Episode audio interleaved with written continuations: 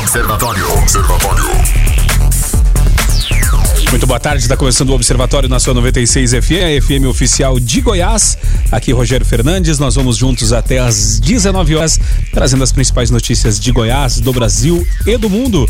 E você pode participar com a gente através do 994 34 2096, DDD 62, tá? Você participa. Muito boa tarde para você aqui de Anápolis, Goiânia, região metropolitana de Goiânia, em torno de Brasília. São mais de 85 cidades que alcançam esse sinal limpinho, limpinho da 96 FM. Muito boa tarde também para você que nos ouve em qualquer lugar do Brasil e do mundo, através do aplicativo da 96 FM e através das plataformas digitais. Seja bem-vindo, tá? A você que participa ah, conosco através do 994 34 2096 994 34 2096. Hoje, segunda-feira, dia de comentários de professor Murilo Nascente, professor de física e médico psiquiatra.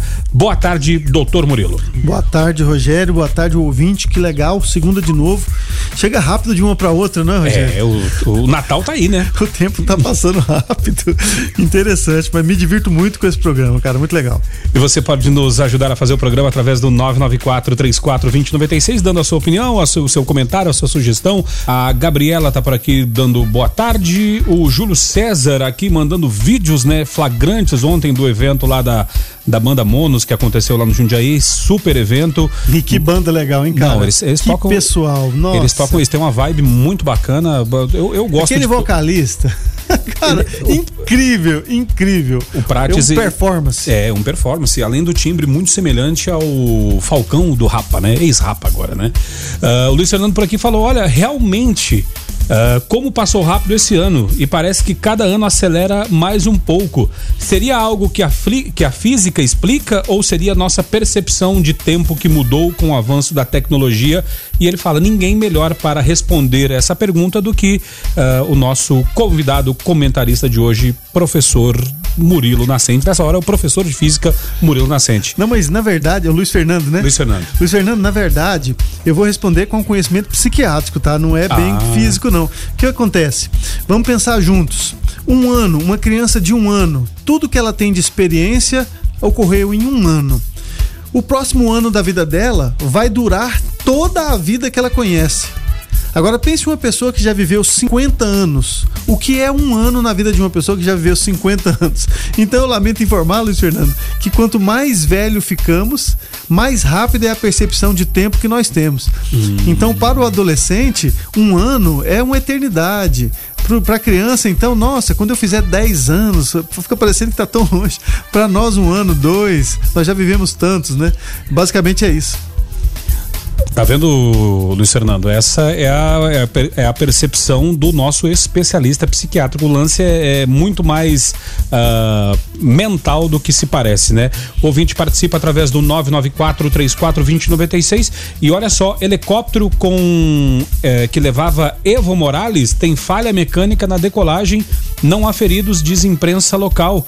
O presidente viajava de Colquiri a Ururu e saiu ileso. De acordo com as primeiras informações, país vive tensão por causa da polêmica reeleição de, do presidente boliviano Evo Morales. Deve ter sido um susto, né? Ah, Afinal de contas, uma autoridade no avião ali, qualquer pessoa no avião, se causa tiver uma pane, vai ter um susto. O país deve ter entrado em susto, né? Um helicóptero, né? O helicóptero, helicóptero. teve uma pane. Assim, helicóptero é mais tenso o voo ainda, porque depende exclusivamente do motor, não tem muito essa coisa de você falhar, planar e procurar um pouso seguro. É, agora vão começar as piadinhas, né? Com certeza vão começar as piadinhas. Teve a pane, mas não aconteceu nada. Podia ter. Isso, com certeza vão começar os memes, porque a gente gosta de fazer brincadeira com esse tipo de coisa. É realmente uma notícia que assusta e cria as teorias de conspiração, né? É, uma vez que a eleição lá foi dividida no meio bem certinho e o Evo ganhou por eh, um nariz, né? Como diriam os amantes de, de hipismo, né? De hipismo não, de corrida de cavalo. E agora? Ah, Daqui a pouco vai aparecer É alguém aqui. mesmo. É, o, é que o hipismo é aquele que, que faz Ah, a- com- o circuito, né? É, aí a corrida de cavalo, o páreo, né? O páreo. Acredito ser o páreo. Daqui a pouco vai aparecer alguém que apostava em cavalos aqui e vai, e vai nos ajudar. O Léo Estrela tá por aqui trazendo informação. Vamos ouvir a participação do tio Léo. Rogério, boa tarde, parceiro. Bom, cara, tô comunicado importantezinho aí. Quem está transitando aqui é na Engenheiro Portela, Engenheiro Portela, tá? Muito cuidado. É, tem uma menina aqui no chão, provavelmente foi acidente de moto. Foi agora, eu acabei de descer em Engenheiro Portela. Ela está aqui no chão. Eu já acionei a turma da CMTT. Então quem puder evitar aqui, tá? Machucou, ela tá o tempo todo com a mão na cabeça.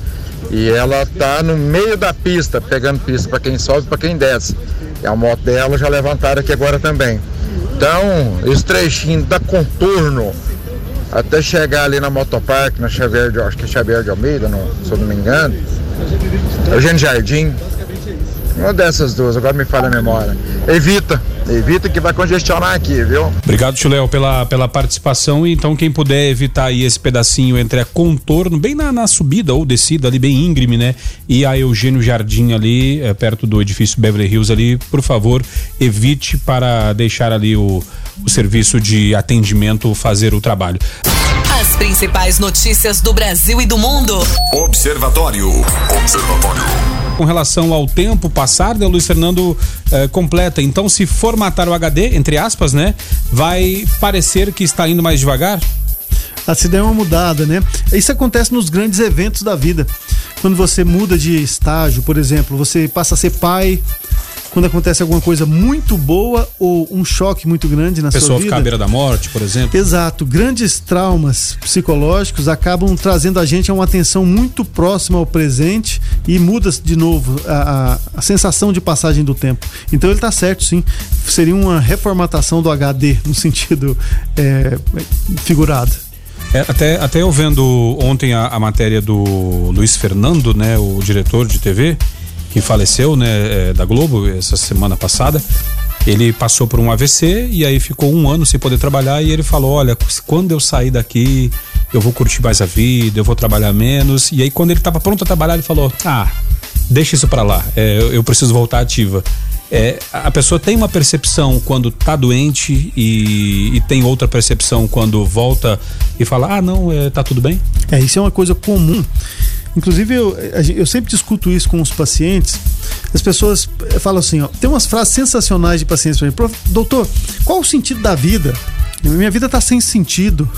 Interessante é que o sentido da vida, se você for olhar para o tempo, o tempo é assim: ó, você sai do seu nascimento e vai para a morte.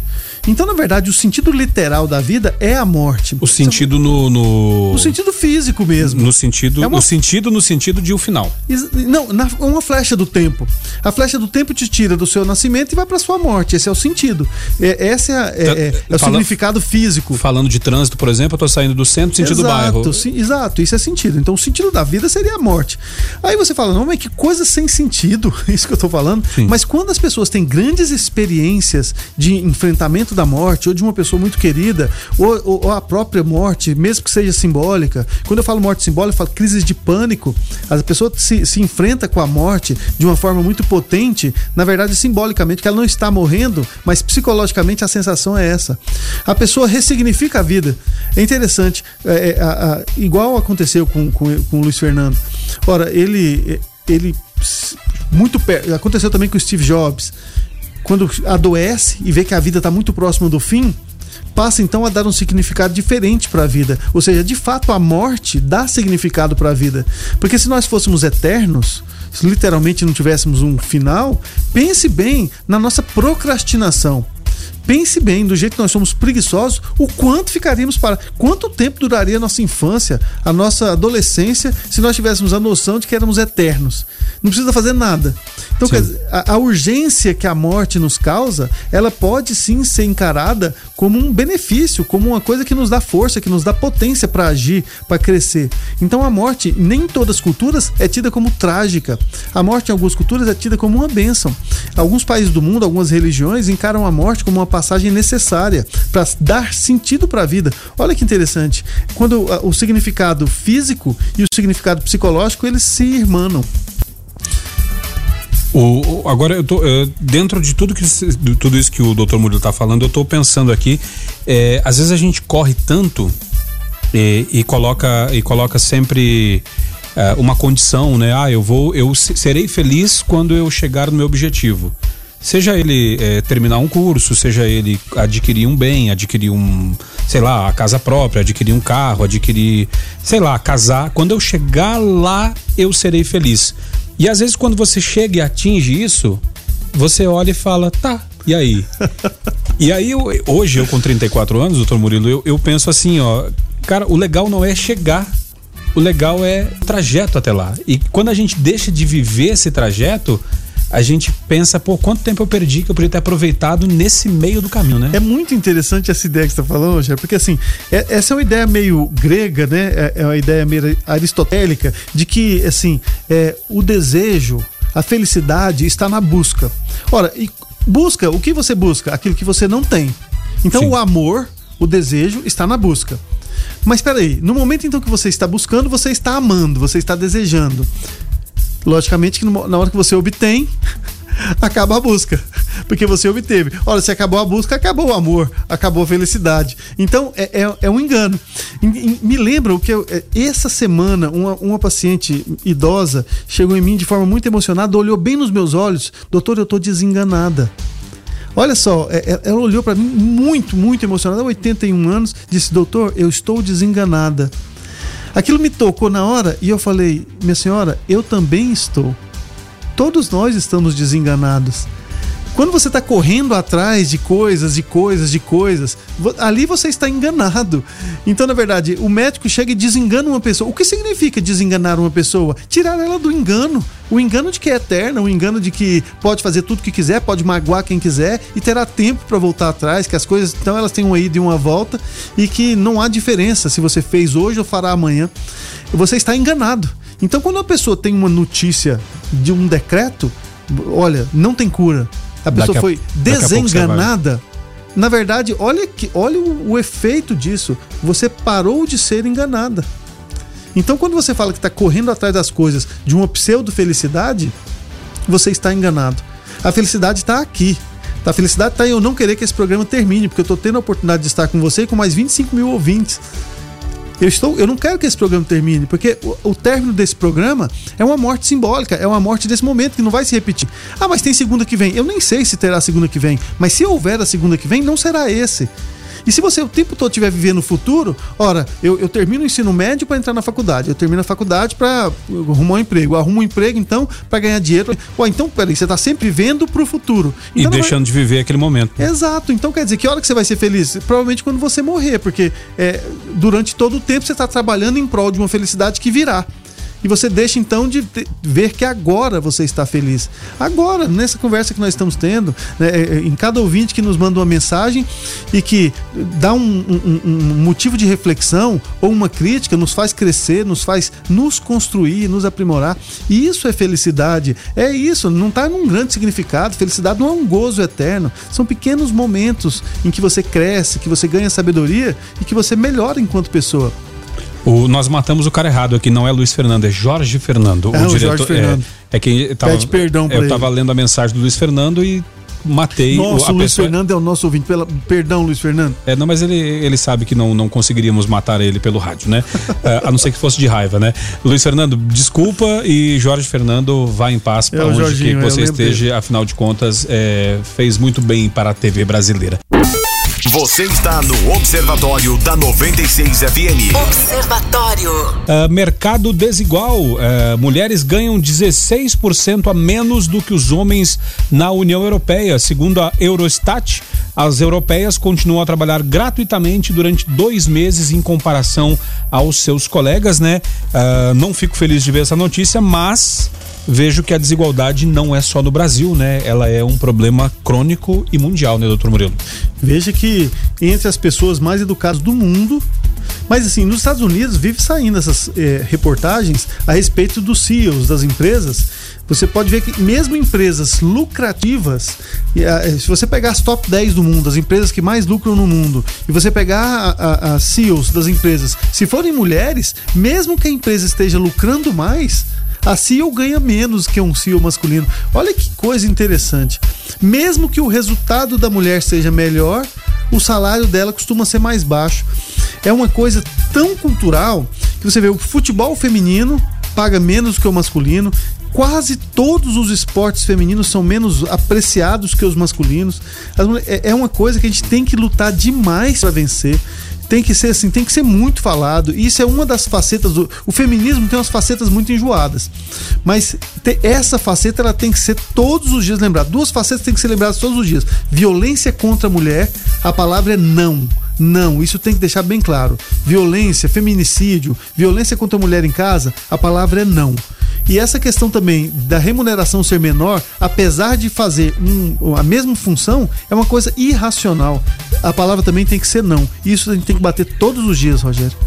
994-34-2096. O ouvinte, o Luiz Fernando falando aqui, quando nós confundimos aqui o Jorge Fernando com o Luiz Fernando, ele falou: para desespero de vocês, ainda estou vivo. É, que bom, né? Pelo amor de Deus, é, Fernando. O Ricardo Silva tá por aqui também trazendo uma dica de livro. Olha, sempre que é dica de leitura, eu dou espaço aqui. Vamos ouvir. Fala aí, Ricardo. Boa tarde, Rogério. Boa tarde, doutor Murilo.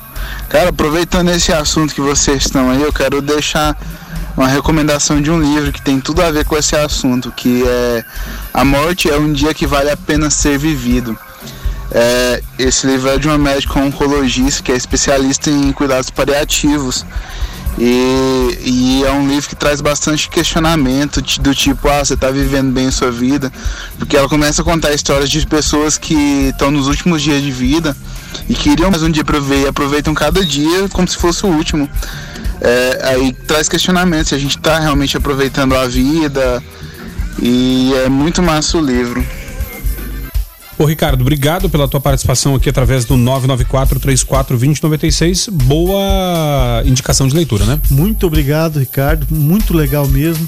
Eu não tive eh, ainda a oportunidade de ler esse livro, mas eu tenho a oportunidade de conviver com vários colegas de Goiânia, de Brasília, que trabalham com cuidados paliativos. Participei da semana eh, do luto aqui no estado de Goiás. A gente fez uma palestra lá a respeito disso, luto patológico. É realmente um assunto assim denso, um assunto importante, mas um assunto que tem que ser abordado.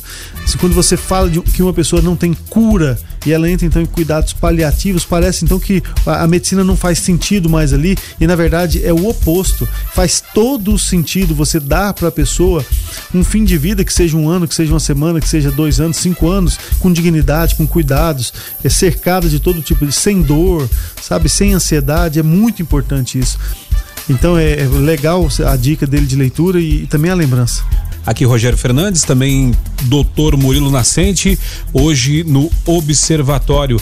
E você pode participar através do 994 34 2096 até às 19 horas, nos ajudando a fazer o observatório. Uh, Enem usa música de Nayara Azevedo para falar sobre violência contra a mulher. Uh, a música Coração Pede Socorro foi lançada em 2018, né? Você provavelmente nunca ouviu ela na 96, uh, ah, mas ela já tinha, já tinha sido usada em uma campanha do governo federal no mesmo ano. A letra que conta a história de um casal ganhou repercussão em diversas mídias após o lançamento do clipe, que foi reproduzido até em sala de cinema. Nele, as cenas de agressão dão uma outra interpretação para o relacionamento apresentado na música. Uma parte da letra diz: abre aspas, esse amor deixou marcas no meu corpo, só de pensar eu grito, eu quase morro. Uh, nada contra o sertanejo, mas é, coube no, no, no, a letra no, como texto base para as questões é, levantar essa questão do, de violência contra a mulher, doutor Murilo? É, olha, coube, é, eu, eu tive acesso a essa prova, tive acesso a essa questão. Eu acho assim, não é de bom gosto, claro que não é de bom eu, desculpe as pessoas que gostam de sertanejo, eu não quero agredir ninguém, eu, eu, respeito o gosto de vocês, então não é, para o meu gosto, não é agradável. Porém, agrada muito a grande massa e agrada aos jovens. Como o Enem é uma prova feita para os jovens, eu achei interessante. É melhor do que o purismo de trazer uma poesia de Lord Byron ou o purismo de trazer alguma coisa de Castro Alves, que é maravilhoso, é bonito, mas que talvez não seja tão não apreciado. Não faz parte do cotidiano dessa é, não faz molecada. parte. Então, quem está, é, usar isso na retórica do Enem é importante, usar o que, o que é atual e o que é popular de verdade, né? Popular no sentido de que todo mundo está ouvindo. E as músicas sertanejas, pela simplicidade da música, pela simplicidade da poesia que tem também. Diríamos até pobreza, né? Em alguns casos, Rogério, mas em alguns casos são, são simples e são bem bonitas. Eu diria que, assim, as pessoas que lançam estilos, os primeiros de cada estilo são muito bons. Depois tem muita gente copiando o estilo e Genéricos, fazendo né? mais do mesmo. Então você vê duplas, Fernando Sorocaba, por exemplo, eu acho muito bonito as- o Fernando Sorocaba, é o, o, o Matheus e Cauã eu acho muito bonito. Mas aí vem aqueles que copiam os caras e ficam fazendo sempre a mesma coisa. E aí fica chato, porque empobrece. Mas os primeiros são bons, tem, tem, tem duplas legais. Agora, o, o que eu ia falar assim, é a simplicidade da poesia e a simplicidade da, da melodia faz com que seja agradável pra gente. Não exige grandes reflexões. Então, se você vai ouvir uma música do, do Djavan, a melodia é bonita, mas um pouquinho mais rebuscada, e aí você precisa de prestar atenção na letra para ver a poesia, porque senão aquela coisa ficam só palavras soltas. Mesmo no rock, eu falar de Charlie Brown Jr., é- é- tem, tem, assim muitas melodias rebuscadas, com, com, com ritmos rebuscados e com letras também interessantes. Então, às vezes, dá trabalho para você compreender. E o, o sertanejo não, é, fala de amor, né? fala de paixão, fala do cotidiano, e acaba, nesse caso aí, falando de situações em que a paixão passa para outro grau, né? De agressão, de violação, de violência, de romper a barreira que te separa do outro e você já não saber mais quem é você e quem é o outro na relação.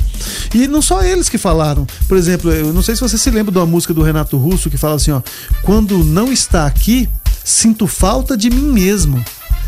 Olha, olha o que o Renato Russo falou, com muito mais poesia, claro, não quero comparar Sim. os dois, mas quando você não está aqui, eu sinto falta de mim mesmo. Eu não sei quem sou eu sem você. Olha que mistura. E aí, quando uma pessoa ocupa um espaço tão central na vida de outra, que quando ela, ao sair, deixa em dúvidas até, até quem ficou, eu não sei quem ficou, eu não sei o que ficou, porque ah, o grande motivo, o grande sentido saiu, aí sim abre portas para esse tipo de agressão. Porque o que acontece? É, só faz sentido a vida da pessoa dentro daquele relacionamento. Se o relacionamento acaba, ela, ela, se a vida dela acaba, ela acaba com a vida do outro também. Então esse é o grande jogo patológico do ciúme. A minha vida só faz sentido com você. Se você vai sair, a minha vida já não faz sentido mais. Então eu acabo com a minha vida, eu acabo com a sua vida, eu acabo com a sua paz.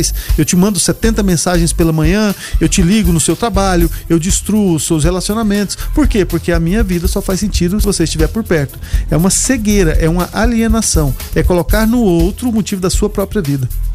Agora, ah, com relação à redação, eh, professor Murilo, eh, muito se falou que era um tema inesperado, né? Eu acho que essa é a ideia da redação, né? Um tema que as pessoas eh, surpreenda, né? Mas ficou acessível, eu falo assim, eh, do ponto de vista para ficar uma coisa ah, democrática tanto para aquele estudante lá do extremo sul, quanto do extremo norte, quanto da região central, é um assunto que todos poderiam trazer de forma igual? Sim, sem dúvida, eu achei um tema democrático, eu achei um tema é, um pouquinho complexo no sentido de trabalhar.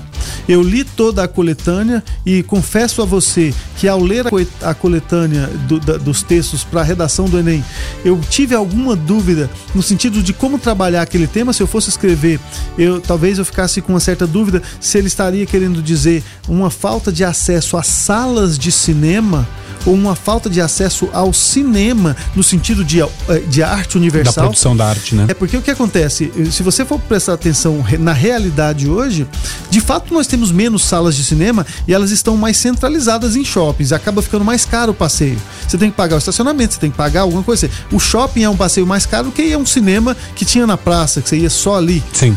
No entanto, você tem acesso a outras plataformas que te dão os filmes. Então, quer dizer, você tem acesso à internet, você tem acesso a todo tipo de, de, de material em streaming em que você pode assistir aos filmes. Então acabou barateando em alguns. As telas estão mais baratas, embora as telas de cinema estejam mais caras. Então ficou um tema difícil de você refletir e o aluno provavelmente teve essa dificuldade. A gente teve conversando com vários alunos e realmente eles tiveram essa dúvida no jeito de, de encaixar esse tema. Eu acho que essas duas propostas vão acabar sendo aceitas pela banca. Mas foi um tema interessante, um tema que fez pensar e um tema que traz a arte. A arte é um elo importante de ligação de nosso enquanto cultura, é, de, nos diferencia dos animais.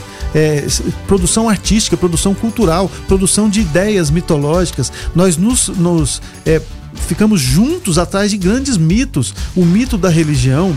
Por exemplo, se eu te falar, o que é o Brasil? O que é o Brasil? O Brasil é uma ideia. O Brasil é uma ideia que todos nós compartilhamos, que somos brasileiros. É uma região? O Brasil é a região? O Brasil é o povo brasileiro? O que é? O Brasil é uma grande ideia. Do mesmo jeito que a arte é outra grande ideia. São essas ideias que nos fazem humanos. Então é isso que tem que trazer mesmo para a prova, para que o aluno consiga refletir a respeito disso. Achei interessante o tema, porém, assim, complexo. Você está no Observatório da 96 FM. Observatório.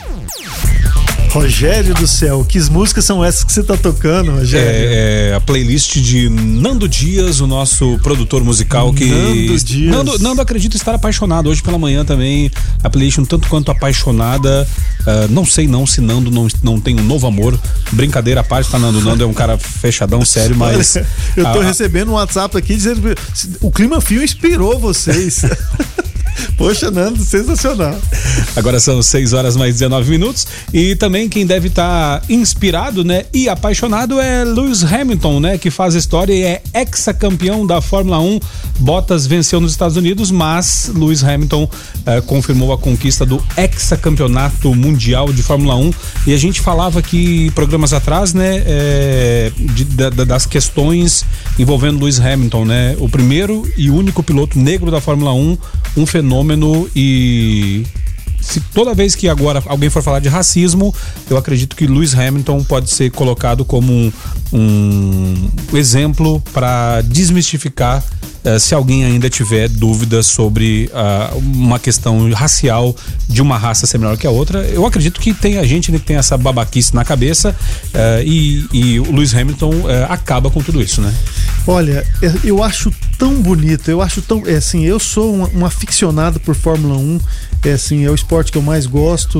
Fórmula 1 e tênis são os que eu mais acompanho. Eu não perco uma corrida de Fórmula 1 de, de forma. Pode ser de madrugada, pode ser a hora que for.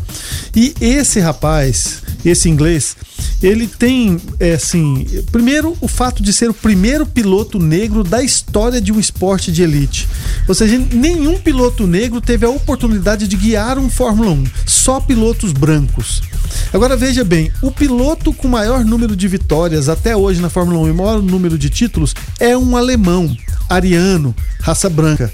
Aí vem um rapazinho inglês, negro, e outra, aceita a própria negritude, chama outro de bro, todo estiloso, veste roupa colorida, rastafari, aceita, convive bem com a própria negritude, chega ali e vem pulverizando o recorde atrás de recorde, foi seis vezes campeão mundial no esporte mais elitizado de todos, provavelmente vai ganhar o sétimo título e vai bater todos os números do Michael Schumacher. Cara, é de tirar o chapéu, é um discurso e tanto, tá acontecendo na nossa cara. Que poesia que tem acontecido nas pistas de Fórmula 1 do mundo inteiro, viu? Pra quem gosta de esporte, é um prato cheio. E sem as trapace- trapaceadas do Michael Schumacher, né? Que É um piloto limpo, sem dúvida. É, justo que, que era conhecido como Dick, Outra coisa, Dick nós temos um problema com o Michael Schumacher porque ele foi o campeão depois do nosso Ayrton Senna, que é o meu grande ídolo dentro do esporte. E passava a perna no Rubinho toda hora, né? Tem isso também. Foi sujo com o Rubinho. Assim, a história do Schumacher com o Brasil não é muito legal. E de certa forma o Hamilton vem, porque o Hamilton é, é declarado fã do Ayrton Senna. Sim. Ele chora quando fala do Ayrton Senna. Ele pilotou o carro que o Ayrton Senna ganhou o primeiro título mundial, MP4/4 da McLaren, e chorou quando saiu do carro. Que era um sonho de infância dele pilotar aquele carro. Aí vem esse cara que é um fã do Ayrton Senna e ganha e vem demolindo todo mundo. Assim é muito bonito de assistir. Quem gosta de esporte consegue ver a poesia nisso. Tem pessoas que não gostam de esporte, veem poesia em outras áreas. Assim, mas para quem gosta e vê a poesia por trás do que vem acontecendo, é muito bonita a história que ele vem escrevendo, Rogério. Você está no Observatório da 96 FM. Observatório. Muito bem, segue por aqui o Observatório na sua 96 FM, a FM oficial de Goiás. Quem tá chegando por aqui é o Carlos Roberto, direto ao assunto. Direto ao assunto. A opinião de Carlos Roberto de Souza no Observatório. Boa noite, Carlos. Boa noite, Rogério. Boa noite a todos do estúdio. Boa noite a todos os observadores.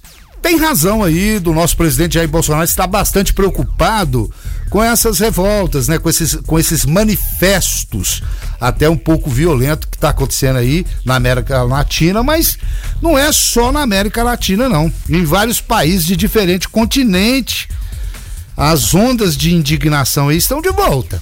Né? As ruas explodiram em revoltas nos últimos meses. Dois motivos imediatos estão por trás desses levantes. A ameaça de tirania, porque muitos governos aí estão realmente usando disso, e ainda que velada, e a desigualdade de benefícios que teoricamente todos deveriam ter, né? Só que alguns grupos eh, são privados desses direitos, enquanto outros grupos usufruem eh, dos direitos aí largamente. Isso também está trazendo essa revolta. Além da distribuição desigual da renda, eh, do acesso a serviços de educação e saúde de qualidade, ao bem-estar, né? que deveria ser o padrão de uma sociedade, enfim é, esse sentimento é mais doloroso para os setores trabalhadores que perdem aí os empregos estáveis e para a classe média. E, e se formos juntar a esse, a esse, ingrediente de injustiça social, a, a, capacidade de disseminação, ou seja, de propagação desse sentimento pelas redes social, sociais, né, cria-se aí rapidamente um estupim para uma bomba de revoltas. Então a coisa está se complicando em muitos países, as pessoas não estão aguentando mais essa pressão, essa desigualdade. Eu espero que isso não chegue ao Brasil. Deus queira que não. Para vocês terem uma ideia de como uma revolta pequena ela pode se tornar uma onda gigantesca, né? E, e, e como consequência e trazer aí prejuízos e mortes. Ouçam bem esse exemplo. Um vendedor de rua na Tunísia, ele ateou fogo ao, ao seu corpo em 2011 em protesto contra o assédio abusivo da polícia. Essas chamas, esse atear fogo no seu corpo, foi o suficiente, foi o catalisador para uma revolução na Tunísia, que derrubou o ditador bem ali. Derrubou um ditador esse ato desse cidadão. E não parou por aí. Como um rastro de pólvora é, é, se espalhou derrubando governos no Egito, na Líbia e no Iêmen. As democracias elas estão desandando, né? Os ricos ficando mais ricos e poderosos. As classes médias estão empobrecendo, estão perdendo aí representação e poder, né? Os pobres ficando mais pobres e mais desesperados. Estão uh, uh, uh, a, gente observa esse cenário e, e, e assusta, porque eh, a gente, eu, eu pelo menos percebo que não é então é, somente um aumento de inflação ou de combustível ou não é, é o que está revoltando aí é, é, essas pessoas desses países a revolta ela está associada à tormenta do polarismo, ou seja, estão ficando radicais, polarizam um grupo contra o outro, é, emperramento de engrenagens, é, os países não conseguem mais se desenvolver, é, ter uma engrenagem harmônica, a, a coisa funciona só para o lado, o dinheiro ele entra só por um lado, para o outro não entra de jeito nenhum. Né? A intolerância que está generalizada, não existe mais tolerância sobre nada, né? E infelizmente também a maldita corrupção. Então o povo não está aguentando mais. Né? No geral, eles estão é, cansados. Eu espero que o nosso povo seja pacífico. Eu sou a, eu sou a favor de manifestar, sou a favor da democracia. Você tem todo o direito, mas dentro de é, uma, uma, manifestação sadia, uma manifestação ordeira. Esse tipo de manifestação que leva a mortes e prejuízos, eu sou radicalmente contra. Fiquem todos com Deus, ademã que eu vou em frente de leve. As principais notícias do Brasil e do mundo. Observatório. Observatório. Agora são 6 horas e 32 minutos e eu ouvindo, uh, doutor Murilo, o comentário do Carlos, é, e o Carlos falando, né, a respeito do, de manifestações tal, né, e falando a respeito do, do rico ficar mais rico e o pobre mais pobre, eu não tive como deixar de lembrar de As Meninas em Bom Xibom Xibom Bom Bom, um som que era tão chato quanto Caneta Azul, né, é, só que nos anos 90, né, que falava analisando essa cadeia hereditária Quero me livrar dessa situação precária, onde o rico cada vez fica mais rico e o pobre cada vez fica mais pobre. E o motivo todo mundo já conhece é que o de cima que sobe e o de baixo desce. É cada vez mais é, atual, né? Esta letra, né? E também o comentário do Carlos. Você me permite fazer uma análise bem reflexiva disso que aconteceu? Olha, nós tivemos um governo que ficou 16 anos governando o país e que de fato teve iniciativas no sentido de trazer a classe mais pobre para a região de consumo trazer a classe mais pobre para dentro das universidades, criou cotas, fez justiça social em vários âmbitos, casa própria. De fato, não há o que se discutir que, para a população mais pobre, o governo passado foi, de certa forma, é, teve entre os melhores. Tudo bem que o Lula surfou numa numa onda de otimismo e de muito dinheiro do mundo, pegou uma fase econômica muito boa, mas de fato ele fez um governo voltado para os mais pobres, sem dúvida. É claro que teve as coisas de corrupção, é claro que teve é, é, escândalos que são imperdoáveis. Não há que por mais coisas boas que o Lula tenha feito durante o governo, ele fez realmente várias. É, assim, a corrupção é imperdoável, especialmente pelos números astronômicos, é, números de corrupção nunca vistos na história da humanidade. Então, quer dizer, não há que se perdoar, tá preso. Essa história já acabou. Eu, eu quero falar sobre um outro aspecto é que o brasileiro pobre teve em suas mãos o consumo. Ele teve em sua mão acesso a viajar de avião, acesso a estar dentro da faculdade, acesso a. E, e o que, que a gente percebeu? É que não basta dar o dinheiro.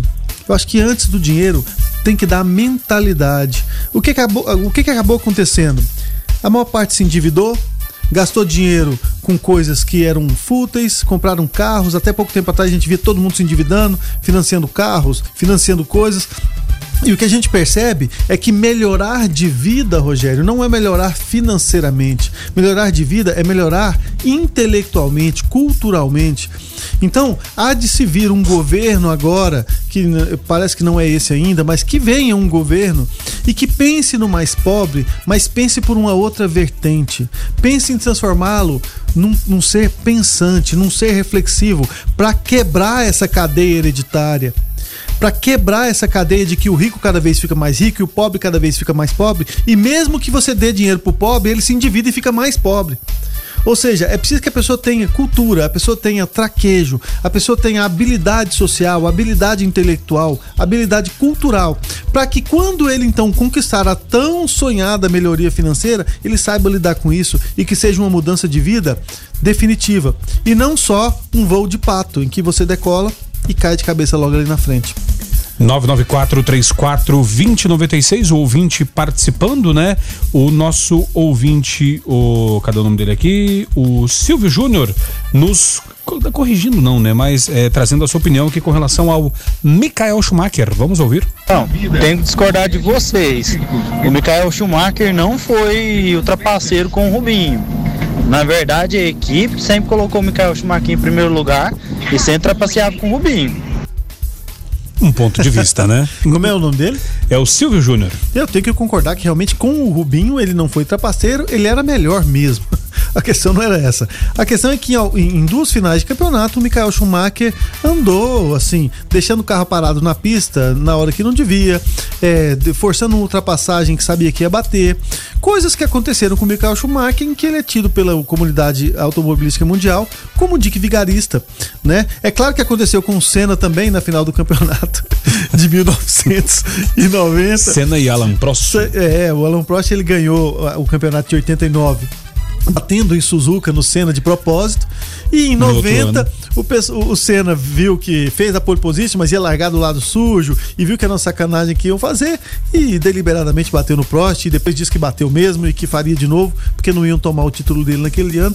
Assim, essas coisas acontecem no esporte, eu entendo. E eu acho que o alemão acha bonito o Michael Schumacher do jeito que ele foi campeão sete vezes mundial. Nós aqui no Brasil temos uma dorzinha de cotovelo, né? Você está no Observatório da 96 FM. Observatório. Abrindo agora o último bloco do Observatório, aqui na 96 FM, a FM oficial de Goiás. Francisco Cardoso por aqui falando, meus amigos, esse óleo, o Francisco Cardoso está falando lá de Zedoca, no Maranhão, tá? Esse óleo do Nordeste veio mesmo de onde? O dono do navio grego tem provas que não foi o navio dele e critica o Brasil. Agora vão pôr a culpa na Argentina? Será? o fato é que esse lance do óleo aí tá. Guilherme Verano hoje de manhã falou: olha, é leviano falar que foi esse navio grego. Há indícios, mas não há provas, né? Então, aguardemos, né? Rapaz, quem é da minha, da minha idade vai lembrar disso. A culpa é do Ruivo Ering. Você lembra disso, Rogério? Não, não. É, eu, sou de, eu, sou, eu sou de Anitta pra cá. O que, que é isso, rapaz? O que, que é isso? É da minha idade. 994342096. O nosso ouvinte aqui, o Osvando do Jundiaí, falando o seguinte: olha, boa noite. O governo do PT foi assistencialista por querer o povo no patamar sem consciência e senso crítico, além de ser corrupto. Dessa forma, não há de ser, eh, não há de se pensar em algo bom nesses 16 anos. Osvando do Jundiaí trazendo a sua opinião. Ah, também por aqui o Ever, Everton Lobo trazendo a sua opinião. Vamos ouvi-lo, Everton. Boa noite a todos. Eu discordo um pouco com o nosso comentarista que está aí. Perdão não saber o nome dele ainda. Mas é porque eu liguei agora já no comentário dele. Pô, um dos detalhes do comentário dele é que disse que facilitou, que ajudou muito os pobres, o governo do Lula. Eu discordo. O nosso país na época estava bem, estava conseguindo pagar as coisas. Porém, ele só facilitou um financiamento, ele só facilitou para o pobre o um endividamento, ele facilitou o endividamento. Ele não ajudou, ele não facilitou. Algumas pessoas que são mais pobres ainda, que muitas pessoas é, usam a favor deles, que foram. A única coisa que foi feita mesmo foi só aquelas casinhas do governo. Que eu vi, que eu me lembro é só ou uma bolsa universitária. Porém, o carro financiado foi um endividamento para o pobre que não consegue pagar hoje, que a maioria está perdendo para o banco. O financiamento também, que cada vez mais caro. Então, eu não concordo que o governo dele tenha sido para os pobres. O governo dele foi somente para ele próprio. Beleza? Boa noite, que é o comentário do Everton Lobo. Valeu. Ô Everton, obrigado pela tua participação aqui através do 99434. Perceba como, como é um lord o Everton. Não, demais. É um lord, até para discordar. Gente, como é bacana você ouvir pessoas que discordam de você sem um pingo de ofensa. Sem um pingo de ofensa. Ou seja, nós não precisamos ser inimigos para discordar. Eu concordo com quase tudo que você disse. Teve um outro ouvinte aí que falou sobre assistencialismo do governo anterior. Qual foi o ouvinte? Foi o. Caramba, aqui, o Osvando do Jundiaí. Osvando, também concordo com você, Osvando. É assim, é, é, realmente diferenciar o que é ajuda, o que é assistencialismo. Assistencialismo é aquele negócio que você simplesmente assiste às necessidades sem pensar numa coisa sistematizada, sem pensar numa situação em que você vai de fato mudar a realidade daquele cidadão, porque você precisa de uma coisa. É aquele negócio, ao invés de dar o peixe, ensinar a pescar. Eu acho que é, é, um pensamento meio simplista. Em diversas situações você tem que dar o peixe e ensinar a pescar, porque realmente tem pessoas que têm muito pouca oportunidade.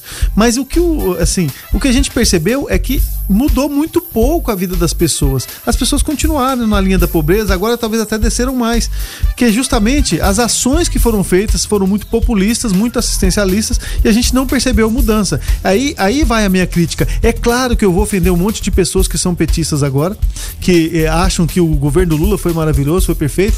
Algumas pessoas do governo Bolsonaro já vão me criticar pela postura que, que de centro, em que eu não estou arrebentando. Eu vejo lados positivos dos dois governos, eu vejo é, bom senso de um lado ou de outro, eu vejo até boas intenções de um lado do outro, mas é claro, e eu deixei bem claro na minha fala, a corrupção é imperdoável. Até porque o governo do PT era o governo do povo que chegou lá. Era um trabalhador braçal que não tinha um dedo, que perdeu num torno mecânico. Ele não tinha o direito de trair a população como ele fez. Isso aí foi uma ferida na, na, na, capacidade de acreditar do brasileiro. Isso é imperdoável. Uma pessoa que chega lá, que é um representante do povo, que, que, que saiu do proletariado, que foi chefe sindical e que vai lá e que, e, poxa, faz a revolução dos bichos e que refaz a história da corrupção. Ah, não, esse golpe foi muito difícil de suportar. 994-34-2096. O ouvinte uh, participa e nos dá a sua opinião, né? Uh, a Gabriela Luciana tá por aqui. A Gabriela Luciana trouxe um comentário esses dias no Foco que eu, que eu guardei para minha vida. Ela fala: se eu gostasse de mimimi, eu comprava um gato gago. Gabriela, abraço para você, tá? E ela fala, ó, fora o que o PT fez foi criar analfabetos, pois não se reprova mais. Vai só levando para frente alunos que não sabem ler nem escrever. E aí quando ela fala isso, eu lembro dos analfabetos funcionais. É Gabriela né? o nome dela? Gabriele Lucena. Gabriele, concordo com, em parte com o que você falou, mas olha só, acesso à universidade pública, é assim, implementação de novas vagas, criação de novos cursos, assim, são dois lados, a gente tem que tomar cuidado com a unilateralidade. De fato, houve uma, uma certa chacota com a história da educação, com cotas, com, com crescimento, assim, é, dessa, dessa questão de o, a, o baixo índice de aprendizagem, apesar das aprovações, tem esse lado, mas tem um outro lado também que realmente houve reformas, houve crescimento. Então não vamos assim, nem tanto diabo, nem tanto Deus. O nosso ouvinte participando, né? O, trazendo a sua opinião através do 994 34 2096. A gente está partindo já para o finalzinho do observatório, mas antes eu queria trazer uma notícia que causou até um certo espanto, né? Uh, morre após ser atingida por palmeira em frente à Catedral de Palma, na Espanha. Uh, uma brasileira de 41 anos, né? Morreu após ser atingida por uma palmeira em frente à Catedral de Palma, em Maiorca, na Espanha, uh, onde morava. Marlúcia Aparecida de Souza era natural aqui de Anápolis uh, e ela vivia no país europeu há sete anos. Ela chegou a receber atendimento médico no local, mas não resistiu aos ferimentos. O acidente aconteceu no domingo, dia 3, né, ontem, durante um forte temporal. A sobrinha de Marlúcia, Danúbia Cristina, de 38 anos, disse que a vítima estava indo para a missa junto com o namorado e a filha, de 10 anos, quando foi atingida. A criança e o homem não se feriram. A imprensa local também uh, noticiou o fato. Uh, que tristeza, né, doutor Murilo? Nossa, que é assim, é um choque, é, é uma coisa é absurdo isso, assim, um, um, um, inesperado, uma pessoa jovem, anapolina, você vê indo para missa, uma pessoa de bem, é, é, indo para uma atividade do bem, é assim, sem, sem é, é, coisa inexplicável, é uma irônico, assim, sem sentido, nos leva ao choque e, e, até a pensar sobre a fragilidade da nossa própria vida. Sim. Né? E a qualquer momento você sai no trânsito, é, é nós temos muito hábito de criticar os outros, então, mas você está aí no trânsito, às vezes está no celular, desvia a atenção um pouquinho, atropela uma pessoa, ou se machuca, mata uma pessoa, e assim, todos os julgamentos já são feitos. Agora veja essa pessoa indo para a igreja, um, um, vendaval bate em uma árvore, ela está acompanhada de mais duas pessoas, a árvore machuca apenas ela a ponto de matar, os outros dois estão ilesos. Agora, agora tem uma, uma, outra questão, né? Que a gente, lógico, tem toda a tristeza da morte, mas como a gente falou antes uh, da questão da diferença de salários na primeira hora de homens e mulheres uh, na Europa, uh, eu fico pensando, se isso tivesse acontecido em qualquer cidade do Brasil, o prefeito, secretários estariam sendo execrados nesse momento. Porque eu dizer, ah, só no Brasil acontece. Esse fato aconteceu na Espanha, então mostra que quando é um desastre, uma tragédia, não tem lugar, né? Exato, tem coisas que são fatalidades, né? Existem fatalidades e muitas vezes a gente pensa que está muito seguro por situações imaginárias, mas não. Acontecem fatalidades. Então, infelizmente, aconteceu com essa garota.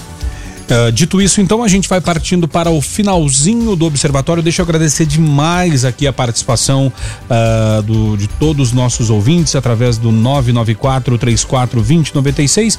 Não deu para rodar todas as, as uh, os áudios, né, devido à quantidade de participações, mas agradecer demais a você que nos ajudou aqui a fazer este observatório de hoje.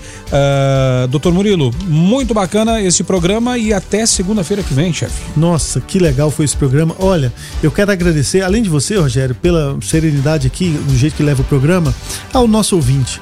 Eu não sei, assim, infelizmente eu não tenho oportunidade de acompanhar todos os dias o observatório. Não gente, sabe o que está perdendo, doutor. Eu, eu, não, mas assim, especialmente na sexta-feira, eu, geralmente estou em trânsito, eu gosto de ouvir um pouco o Eduardo Rosário, os outros dias estou trabalhando. Mas, é assim, os de segunda-feira, olha que elegância, que, assim, é que o bom conflito, é, se, se a gente puder deixar essa mensagem, gente, o bom conflito, discordem com, com elegância, com respeito, vamos dialogar no campo das ideias, sem agressão. Assim, a, a, gente não divide as pessoas entre as pessoas do bem e as do mal, não. Entre o preto e o branco tem muito cinza, então todos nós estamos aí eh, perdidos nesse cinza. Então, obrigado aos ouvintes que mandam as mensagens para cá e que discordam do que a gente fala, nos corrigem. A gente errou o nome do, do, do, do rapaz da Globo lá que faleceu, eh, Jorge Fernando. A gente aqui, o, o rapaz discordou com relação ao Michael Schumacher e, e, eu até concordo em algum grau com ele. E assim, que legal que a gente discorde, que legal que a gente cresce junto e vamos fazer programas cada vez mais divertidos. Até segunda que vem. Tá certo, então. Dito isso, o Observatório vai encerrando com trabalhos técnicos e apresentação de Rogério Fernandes. Hoje, os comentários de Dr. Murilo Nascente. O Observatório tem a produção de Lucas Almeida e Weber Witt.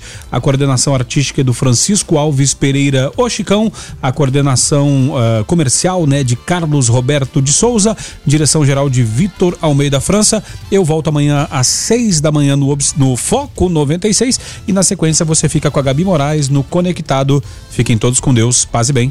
Observatório 96 FM.